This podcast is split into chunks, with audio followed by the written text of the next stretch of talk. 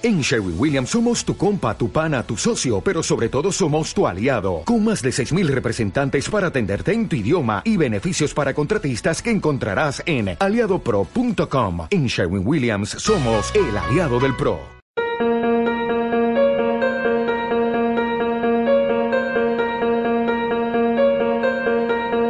Bienvenidos al podcast La Casa de mis Monstruos. Yo soy Jocelyn Goncalves. Hoy ya estamos a martes 28 de abril del 2020. Me llamo Jocelyn Goncalves, eh, soy escritora y les saludo desde la ciudad de Panamá. En este podcast hablaremos del género de terror, subgéneros, esas leyendas urbanas que, que tanto nos gusta y crecimos con ellas, sobre el miedo en general, escritores, escrituras, en fin, todo lo que se me ocurra del género. Este programa, por supuesto, depende mucho de ustedes. Si les gusta, yo lo continúo. Si no, bueno, no pasa nada me encierro a escribir, que creo que al menos eso hago bien. Eh, pero realmente espero que les guste. En este programa habrá diferentes secciones, eh, como por ejemplo La Cripta, en el cual narraré un cuento de terror todos los martes, eh, sea un cuento que quiera compartir con ustedes y me parezca interesante, de mis autores favoritos, uno de mis cuentos o de sus cuentos. Si quieren que narre eh, sus cuentos, solo tienen que mandármelo a la casa de mis monstruos gmail.com. Estaré recibiendo cuentos no más de cinco páginas. Eh, también tenemos otra sección que se llama El otro lado, que significa de dónde viene el miedo. En este programa exploraremos el miedo desde la experiencia personal, esa experiencia íntima. Eh, creo que algunos de nosotros tenemos una historia de fantasma la cual nos gustaría compartir, leyendas urbanas y todo lo que nos rodea tenemos la otra sección que se llama Casa Tomada, que es la casa que ha sido tomada por los monstruos. En este programa indagaremos el cine de terror. A mí me encanta el cine, veo películas todos los días y creo que podemos tener charlas bastante interesantes. Y todos los monstruos que nos han acompañado tanto en la literatura como en el cine.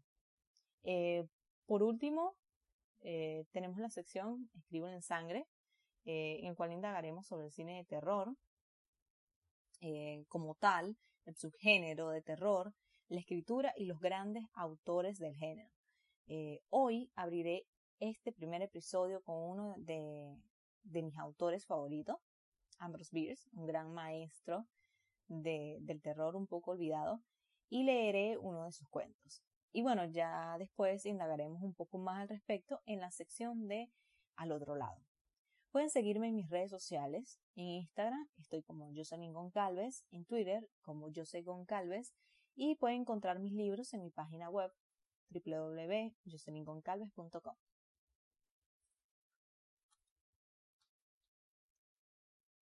Al otro lado de la pared, Ambrose Bierce. Hace muchos años, cuando iba de Hong Kong a New York, pasé una semana en San Francisco. Hacía mucho tiempo que no había estado en esa ciudad y durante todo aquel periodo mis negocios en el Oriente habían prosperado más de lo que esperaba. Como era rico, podía permitirme volver a mi país para establecer la amistad con aquellos compañeros de juventud que aún vivían y me recordaban con afecto. El más importante para mí era Mohun Dampier, un antiguo amigo del colegio con quien había mantenido correspondencia irregular hasta que dejamos de escribirnos, cosa muy normal entre hombres fácil darse cuenta de que la escasa disposición a redactar una sencilla carta de tono social está en la razón del cuadrado de la distancia entre el destinatario y el remitente. Se trata, simple y llanamente, de una ley. Recordaba a Dampier como un compañero fuerte y bien parecido, con sus gustos semejantes a los míos, que odiaba trabajar y mostraba una señalada indiferencia hacia muchas de las cuestiones que suelen preocupar a la gente, entre ellas la riqueza, de la que, sin embargo, disponía por herencia en cantidad suficiente como para no echar nada en falta. En su familia, una de, las más aristocráticas y conocidas del país, se consideraba un orgullo que ninguno de sus miembros se hubiera dedicado al comercio o a la política, o hubiera recibido distinción alguna.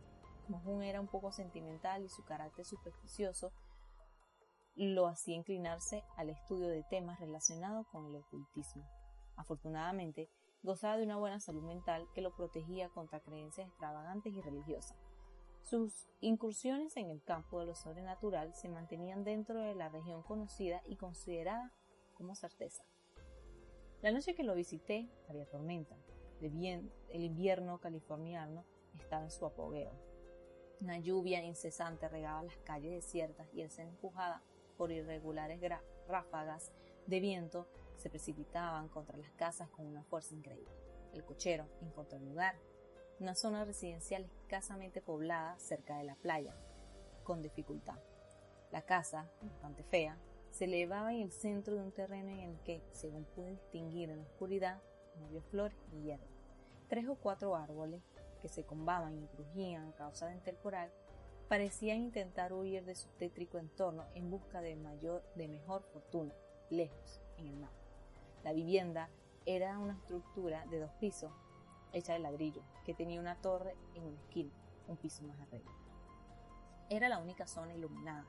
La apariencia del lugar me produjo cierto estremecimiento, sensación que se vio aumentada por el chorro de agua que sentía caer por la espalda mientras corría a buscar el refugio en el portal.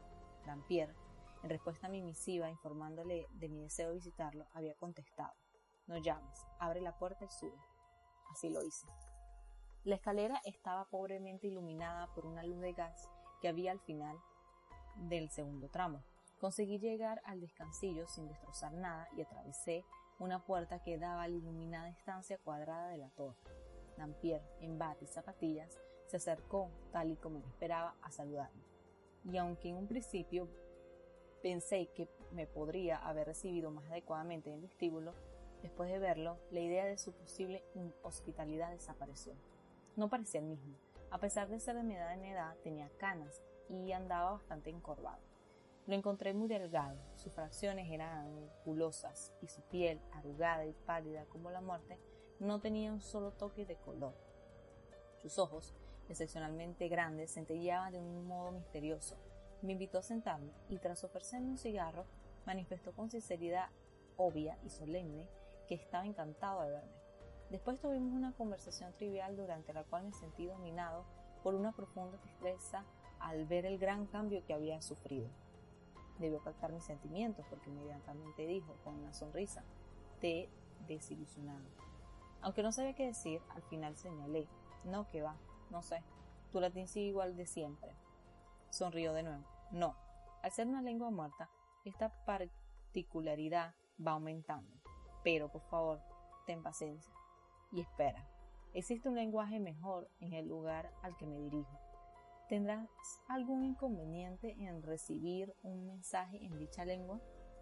Mientras hablaba, su sonrisa iba desapareciendo y cuando terminó, me miró a los ojos con una seriedad que me produjo angustia. Sin embargo, no estaba dispuesto a dejarme llevar por su actitud ni a permitirle que descubriera lo profundamente afectado que me encontraba por su presagio de muerte supongo que pasará mucho tiempo antes de que el lenguaje humano deje de ser útil, pues, observé.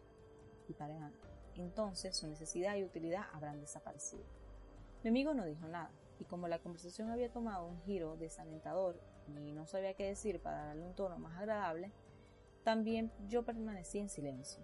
De repente, en un momento en que la tormenta volvió, el silencio mortal contrastaba de un modo sobreacogedor con el estruendo anterior, oí un suave golpeteo que provenía del muro que tenía a mis espaldas. El sonido parecía haber sido producido por una mano, pero no como cuando se llama una puerta para poder entrar, sino más bien como una señal acordada, como una prueba de la presencia de alguien en una habitación continua. Creo que la mayoría de nosotros ha tenido más experiencia de este tipo de comunicación de las que nos gustaría contar. Mira, Dampier. Se ve algo divertido en mi mirada, no debió captarlo. Parecía haberme olvidado y observaba la pared con una expresión que no soy capaz de definir. Aunque la recuerdo como si estuviera viendo, la situación era desconcertante. Me levanté con intención de marcharme. Entonces reaccionó. Por favor, vuelve a sentarte, dijo. No ocurre nada, no hay nadie ahí.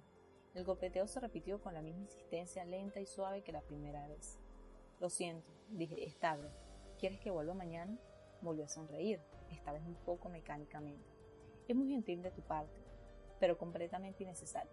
Te aseguro que esta es la única habitación de la torre y no hay nadie ahí, al menos. Dejó las frases sin terminar.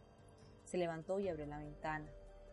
única abertura que había en la pared de la que provenía el ruido. Mira, sin saber qué otra cosa podía hacer, lo seguí hasta la ventana y me asomé. La luz de una farola cercana permitía ver claramente, a través de la oscura cortina de agua que volvía a caer a raudales. No había nadie. Ciertamente, no había otra cosa que la pared totalmente desnuda de la torre. Dampier cerró la ventana, señaló un asiento y volvió a tomar posesión del suyo. El incidente no resultaba en sí especialmente misterioso. Había una decena de explicaciones posibles, ninguna de las cuales se me había ocurrido todavía. Sin embargo, me impresionó vivamente el hecho de que mi amigo se esforzara por tranquilizarme, pues ello daba al suceso una cierta importancia y significación. Había demostrado que no había nadie, pero precisamente eso era lo interesante, y no había explicado todavía. Su silencio resultaba irritante y ofensivo.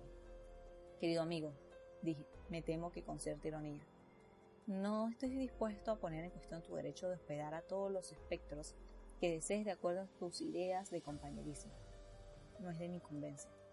Pero como solo soy un simple hombre de negocios fundamentalmente terrenales, no tengo necesidad alguna de espectros para sentirme cómodo y tranquilo. Por ello, me marcho a mi hotel, donde los huéspedes aún son de carne y hueso. No fue una alocución muy cortés, lo sé, pero mi amigo no, manifestó ninguna reacción especial hacia ella. Te ruego que no te vayas, observó.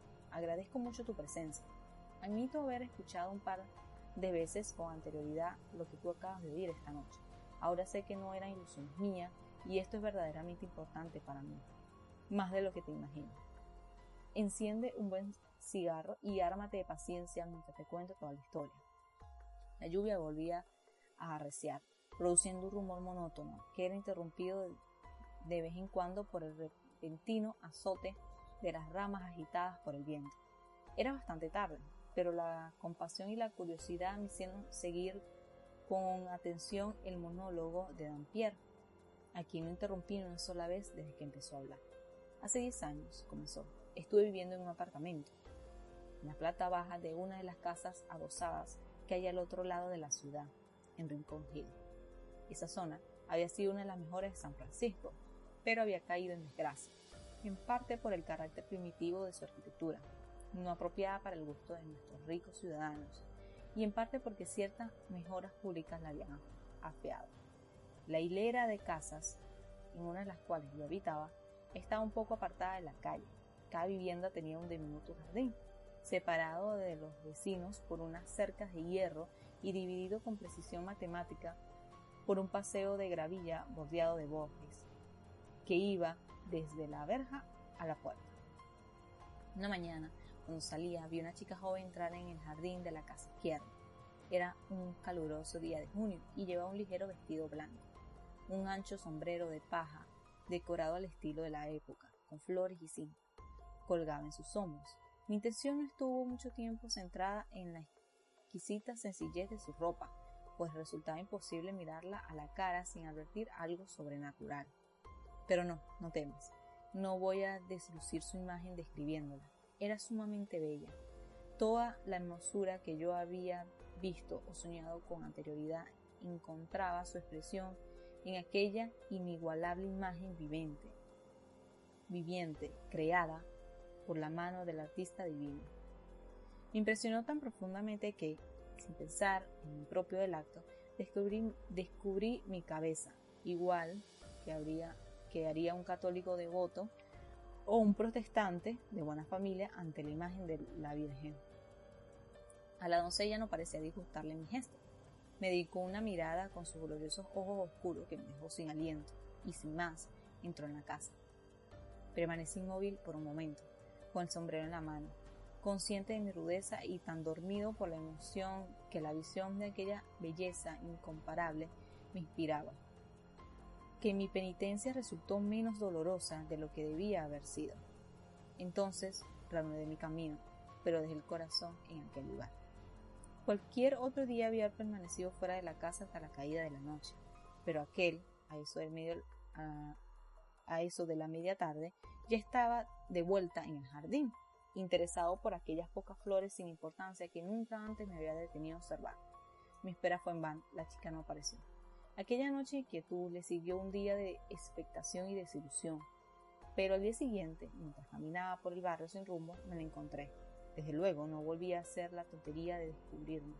Ni siquiera me atreví a dedicarle una mirada demasiado larga para expresar mi interés. Sin embargo, mi corazón latía aceleradamente. Tenía temblores. Y cuando me dedicó con sus grandes ojos negros una mirada de evidente reconocimiento, totalmente desprovista de descaro o coquetería, me sonrojé. No te cansaré con detalles, solo añadiré que volví a encontrármela muchas veces, aunque nunca le dirigí palabras ni intenté llamar su atención. Tampoco hice nada por conocerla. Tal vez mi autocontrol, que requería un sacrificio tan negado, no resulte claramente comprensible. Es cierto que estaba locamente enamorado, pero ¿cómo puede uno cambiar su forma de pensar o transformar el propio carácter? Yo era lo que algunos estúpidos llaman, y otros más tontos aún gustan ser llamados, un aristócrata. Y a pesar de su belleza, de sus encantos y elegancia, aquella chica no pertenecía a mi clase. Me enteré de su nombre, no tiene sentido citarlo aquí, y supe algo acerca de su familia. Era huérfana y vivía en la casa de huéspedes que su tía, una gruesa señora de edad, inaguantable, de la que dependía. Mis ingresos eran escasos y no tenía talento suficiente como para casarme. Debe ser una cualidad que nunca he tenido. La unión con aquella familia había significado llevar su forma de vida, alejarme de mis libros, estudios y en el aspecto social, descender al nivel de la gente de la calle. Sé que este tipo de consideraciones son fácilmente censurables y no me encuentro preparado para defenderlas. Acepto que se me juzgue, pero en estricta justicia, todos mis antepasados, a lo largo de generaciones, deberían ser mis codefensores y debería permitírsele invocar como atenuante el mandato imperioso de la sangre. Cada glóbulo de ella está en contra de un enlace de este tipo.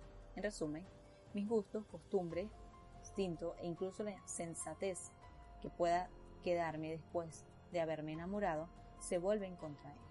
Además, como soy un romántico incorregible, encontraba un encanto exquisito en una relación impersonal y espiritual que el conocimiento podría convertir en vulgar y el matrimonio con toda seguridad disiparía. Ninguna criatura, arguía yo, podría ser más encantadora que esta mujer. El amor es un sueño delicioso. Entonces, ¿por qué razón iba yo a procurar mi propio despertar? El comportamiento que se me deducía de toda apreciación y parecer era obvio. Mi honor, orgullo y prudencia así como la conservación de mis ideales me ordenaban a huir, pero me sentía demasiado débil para ello. Lo que más podía hacer, y con gran esfuerzo, era dejar de ver la chica, y eso fue lo que hice. Evité incluso los encuentros fortuitos en el jardín. Abandonaba la casa solo cuando sabía que ella ya se había marchado a sus clases de música y volvía después de la caída de la noche.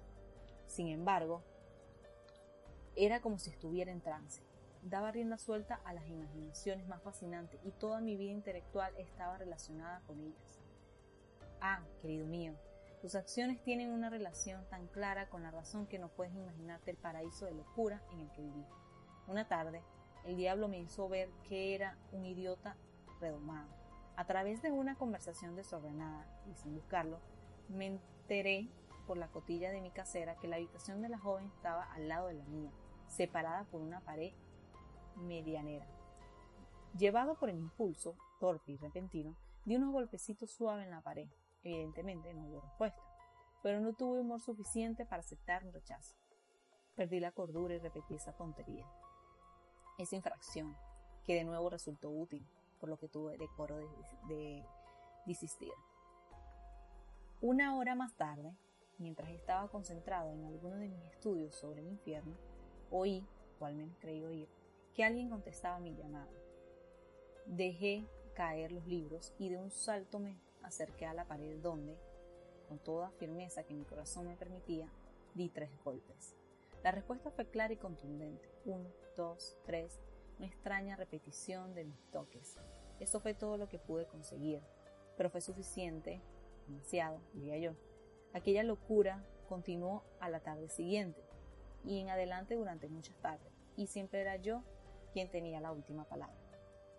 Durante todo aquel tiempo me sentí completamente feliz, pero con la terquedad que me caracteriza, me mantuve en la decisión de no, ver a la chica. Un día, tal y como era de esperar, sus contestaciones cesaron. Está enfadada, me dijo, porque cree que soy tímido y no me atrevo a llegar más lejos. Entonces decidí buscarla y conocerla. Y bueno, ni supe entonces ni sé ahora lo que podría haber resultado de todo aquello. Solo sé que pasé días intentando encontrarme con ella, pero todo fue en vano. Resultaba imposible verla o oírla. Recorrí infructuosamente las calles en las que antes nos habíamos cruzado, vigilé el jardín de su casa y mi ventana, pero no la vi entrar ni salir. Profundamente abatido, pensé que se había marchado, pero no intenté aclarar mi duda preguntándole a la casera, a la que tenía una tremenda ojeriza desde que me habló de la chica con menos respeto del que yo consideraba apropiado. Y llegó la noche fatídica. Rendido por la emoción, la indecisión y el desaliento, me acosté temprano y conseguí conciliar un poco de sueño. A, medida, a medianoche hubo algo, un poder maligno empeñado en acabar con mi paz para siempre, que me despertó y me hizo incorporarme para prestar atención a no ser muy bien qué. Me pareció oír unos ligeros golpes en la pared, el fantasma de una señal conocida. Un momento después se repitieron, uno, dos, tres, con la misma intensidad que la primera vez, pero ahora un sentido de alerta tensión los recibía. Estaba a punto de contestar cuando el enemigo de la paz intervino de nuevo en mi asunto con una pícara sugerencia de venganza. Como ella me había ignorado cruelmente durante mucho tiempo, yo le pagaría con moneda. Qué tontería, que Dios sepa perdonarme. Durante el resto de la noche permanecí despierto, escuchando y, reforzando mi obsesión con cínicas justificaciones. A la mañana siguiente, tarde, al salir de la casa me encontré con la casera que entraba. Buenos días, señor Dampierre. ¿Se ha enterado usted de lo que ha pasado? dije que no, de palabra, pero no le di a entender con el gesto que me daba igual lo que fuera. No debió captarlo porque continuó. A la chica enferma de al lado. ¿Cómo? ¿No ha oído nada? Llevaba semanas enferma y ahora casi salto sobre ella. Y ahora grité. ¿Y ahora qué? Está muerta. Pero aún hay algo más. A medianoche, según supe más tarde, la chica se había despertado con un largo estupor tras una semana de delirio y había perdido, este fue su último deseo, que llevara su cama al extremo opuesto de la habitación. Lo que la cuidaban consideraron la petición de desvarío más de su delirio, pero accedieron a ello. Y en ese lugar aquella pobre alma agonizante había realizado la aspiración de intentar restaurar una comunicación rota un dorado hilo de sentimiento entre mi inocencia y mi vil monstruosidad. Desempeñaba en profesar una lealtad brutal y ciega a la ley del ego. ¿Cómo podía reparar mi error? Se puede decir, se pueden decir misas por el descanso de almas que, noches como esta, están lejos, por espíritus que son llevados de acá para allá, por vientos caprichosos y que aparecen en la tormenta y la oscuridad con signos y presagios que sugieren recuerdos y augurios de condenación, esta ha sido su tercera visita. La primera vez fui escéptico y verifiqué por métodos naturales el carácter del incidente. La segunda respondí a los golpes varias veces, repetitivos, pero sin resultado alguno. Esta noche se completa la triada fatal de la que habla Parapelius Necromantius, es todo lo que puedo decir. Cuando hubo terminado su relato no encontré nada importante que decir, y preguntar habría sido una impertinencia terrible. Me levanté y le di las buenas noches de tal forma que pudiera captar la compasión que sentía por él. En señal de agradecimiento me dio un silencioso apretón de mano. Aquella noche, en la soledad de su tristeza y remordimiento, entró en el reino de lo desconocido. Ya hoy tenemos eh, casi dos meses en cuarentena. Quería saber cómo están, cómo lo están pasando, si están cuidando. Eh, aquí en Panamá, bueno, eh, a veces hay calma, en otras hay como cierta locura. pero bueno, creo que todo nos ayuda a, a continuar con esta soledad que, que llevamos a cuesta, ¿no? Que nos atrapa y que nos perturba un poco. Eh, hay momentos que de verdad me siento como si estuviera en una mala película de terror de los años 80, que en cualquier momento eh, irrumpen los zombies, extraterrestres o asesinos en serie, que me cortarán en pedazos y me dejarán tirada en el pasillo del, edificio. Algo así. Eh, pero bueno, no estamos en una película de terror. Es algo real, muy peligroso. Eh, pero, ¿se imagina estar en una situación así estilo zombie? O sea, quiero decir, eh, hemos visto un montón de películas sobre pandemias, eh, sobre enfermedades, eh, pero lo veíamos como algo bastante lejano, como algo que exagerado que no puede suceder. Estábamos convencidos de que no pasaría. Y mm, no sé, es un poco gracioso cómo nosotros los humanos creemos que la Tierra siempre va a protegernos sin, sin, importarles si la destruimos o no. Bueno, pero hace poco les compartí mis redes sociales, eh, pero pienso que además de toda esta situación estilo zombie que nos pasa por la cabeza, eh, pienso en que no hay nada más aterrador que escriban mal tu nombre. En serio. Han escrito Jocelyn de mil y un manera, como Jocelyn, Jocelyn con dos S, con J e incluso hasta con dos N. Bueno, pero ni se diga de mi apellido, que lo escriben con C o con Z al final ahí quedé maldita. Eh, por mucho tiempo pensé en utilizar un seudónimo, pero entonces publiqué mis novelas ya con mi nombre normal y al final de cuentas me dio como flojera cambiar el nombre. Eh, así que bueno, las terminé publicando así. Eh, si mi madre me puso orgullosamente Jocelyn por una novela venezolana que vi en los años 80, ¿quién soy yo para arruinarle ese sueño? Eh, pero bueno, en conclusión, mi nombre se escribe con Y, Jocelyn, sin ninguna E al final, y Goncalves con G y S al final. Eso para que lo tengan en consideración y puedan seguirme bien en mis redes sociales. Y ya está. Ahora sí, hablemos de Ambrose Bierce. Al otro lado de la pared, o más allá de la pared, es un relato de terror de Ambrose Bierce, publicado originalmente en la edición de diciembre de 1907 de la revista Cosmopolitan y luego reeditado en la antología de 1910 llamada ¿Pueden existir estas cosas? No sé si han leído algo de este actor, pero de verdad que él es increíble y si te gusta el terror, definitivamente debes leerlo. Los cuentos de espectro son en realidad bastante populares y forma como parte de ese característico elemento del terror, para algunos clichés. Sin embargo, eh, nos sigue gustando. Algunos tenemos historias de experiencias sobrenaturales. Sé que algunos en, mis talleres o en los en vivo que he dado me han hablado de ello, eh, porque hemos visto quizás alguien al borde de nuestra cama, escuchamos unos ruidos raros en la madrugada o una experiencia que, no sé, le pasó a alguien cercano las historias que nos contaban nuestros abuelos y las que han pasado en generaciones, como las leyendas urbanas. Hay que quienes prefieren no creerlos, tal vez porque nunca tuvieron una experiencia paranormal, y es bastante entendible, pero ¿qué sucede con las personas que sí experimentan esas experiencias? Es una pregunta interesante, ¿no? Yo desde pequeña sentía cosas raras eh, en una casa que después de un tiempo la terminamos llamando la casa del terror. Eh, es una casa que está ubicada en la calle 13 de Santa Isabel, calle 13. De verdad, de verdad que la calle se llama así. Es, es bastante curioso. Está ubicada en Barquisimeto, en Venezuela, y era la casa de mi abuela. Todos los miembros de mi familia sintieron, escucharon o vieron algo en esa casa.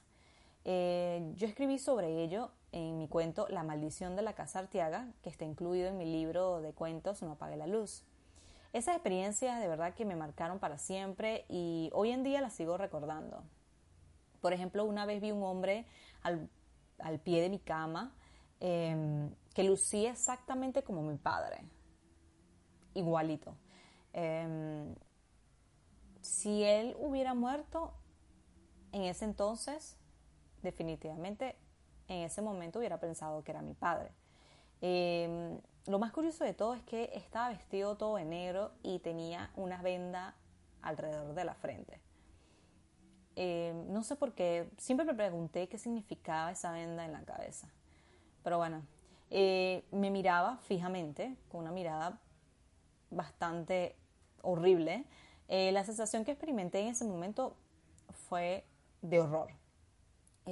primero experimenté como una fiebre que se extendió por todo mi cuerpo, sudor, ganas de vomitar, y a mi lado estaba durmiendo mi abuela, eh, mi bisabuela, mejor dicho, eh, la cual nunca se despertó de todos los pellizcos y empujones que le di. No lo sé, ella estaba como, como muerta definitivamente. Eh, la llamé y luego no recuerdo más nada. esa fue la última vez que, que, entré en esa habitación, no volví a entrar más nunca. sé que posiblemente en este momento ustedes estén recordando alguna experiencia con espectros, eh, las hemos hablado en, en mis charlas, las hemos hablado en los en vivo. Sería genial que ustedes puedan hablarme de esas experiencias en mis redes sociales.